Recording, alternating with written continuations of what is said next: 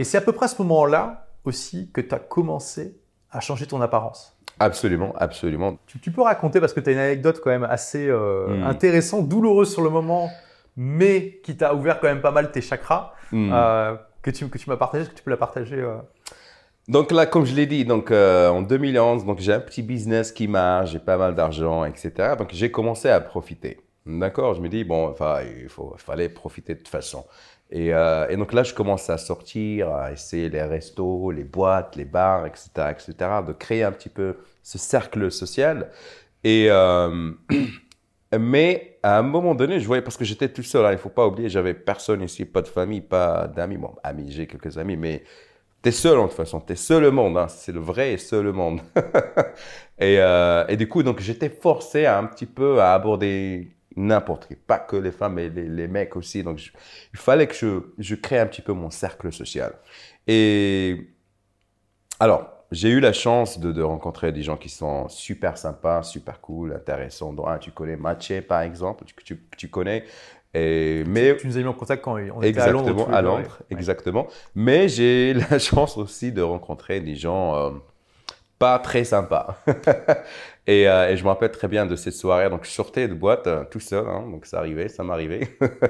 Euh, et il y avait cette fille. Donc, j'étais à fond dans, la séduction. Je dis, bon, j'enseigne comment aborder, autant aborder. Hein. Donc, j'aborde cette fille. Et au moment de, de vraiment d'essayer de, de, prononcer le premier mot, il me dit, écoute, je parle pas aux, aux mecs qui vendent des kebabs.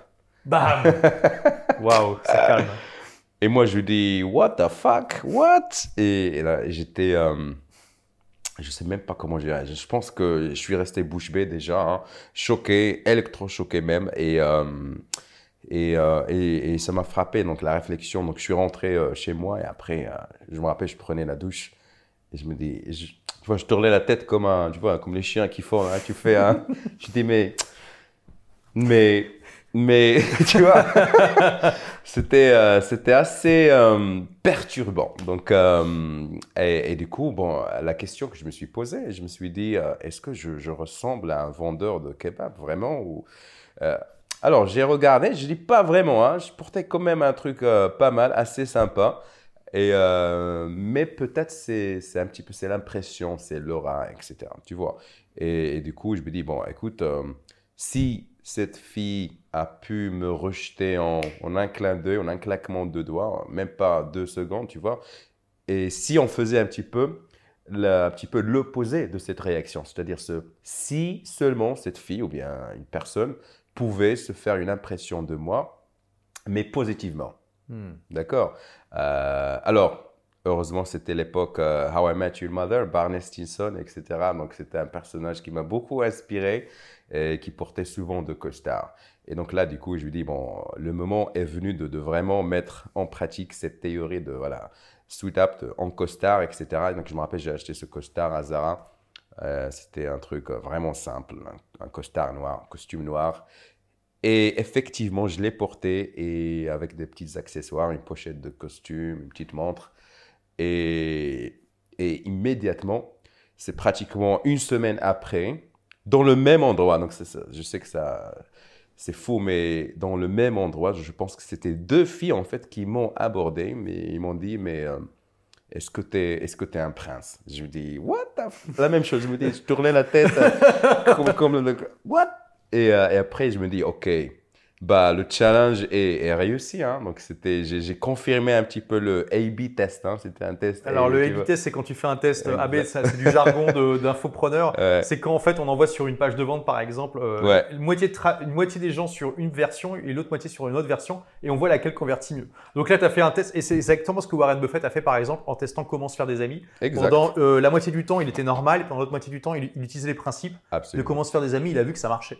Là, c'est ce que tu as fait, en fait. Moi, j'ai fait, en fait, l'inverse. Donc, euh, Robert Cialdini, dans son livre Influence et manipulation, a fait la même chose. Donc, il a remarqué, en fait, quand il voyage en costard, donc les gens, en quelque sorte, ont peur de lui, donc ils ne connectent pas, en fait. Et quand il a, en fait, il portait un t-shirt, etc., donc il, a, il avait la la facilité de rentrer en contact avec les, les Américains, c'est différent. Hein. Parce qu'ils ont, ils ont contact facile de toute façon. C'est vrai, ça c'est vrai. Mais euh, je pense que c'était dans le chapitre autorité. Donc, euh, le je ne me rappelle pas de ce passage-là, mais ok, intéressant. Mais donc toi, tu as vu que ça marchait. moi, j'ai fait, bon, écoute, euh, justement, moi, j'ai envie de, faire peur aux gens, hein, positivement. Donc, c'était pour moi euh, costard tout le temps, cravate, j'ai bien kiffé. Et les réactions, j'ai bien adoré. Hein. Euh, et du coup, je deviens littéralement ici, les gens, ils ont commencé à m'appeler Monsieur Costard. Parce que je portais. Tu sortais tout le temps avec tout le temps avec en boîte, le même costard. tout le temps le même en plus. le même, hein, parce que parce que je dois l'avouer, à cette époque, j'avais pas cette euh, mentalité de voilà de, de, trop dépenser, etc. Parce qu'on avait toujours peur, voilà, on sait pas ce qui va arriver, etc., etc. Euh, mais après, l'opposé va, va, se passer, donc on va parler de ça après. Et euh, donc, je portais le même costard. Ce que je faisais, c'était les accessoires que je changeais. Donc, ça, c'était une astuce que j'avais lue. Donc, euh, je mettais une pochette de costume euh, rouge. Euh, l'autre jour, je mettais une, costume, une pochette blanche. Tu vois, donc les montres, etc. ça varie un peu les plaisirs. La cravate. Tu vois, donc le même costard, on peut un petit peu jouer avec. Et, et les gens, ils ont commencé un petit peu à me respecter, à venir vers moi. Ils me disent, mais qui, tu fais quoi ici, etc. etc. J'ai même commencé mon deuxième business grâce à ça, parce que je portais des pochettes de costumes euh, que je faisais fabriquer au Maroc. Et les gens, ils disent, waouh, c'est super cool.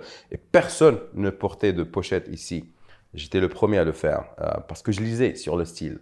Et, je me rappelle, euh, j'ai rencontré cette personne en boîte, il m'a dit, écoute, euh, c'est super cool, j'aimerais bien acheter ça. J'ai dit, écoute, je te fais ça à, tel prix, à tel prix. Il m'a dit, ok, pas de souci. Et après, il est encore revenu me dit, écoute, moi, j'ai en fait une société, j'aimerais bien les offrir en cadeau de Noël. Je dis, oh, je te fais ça aussi.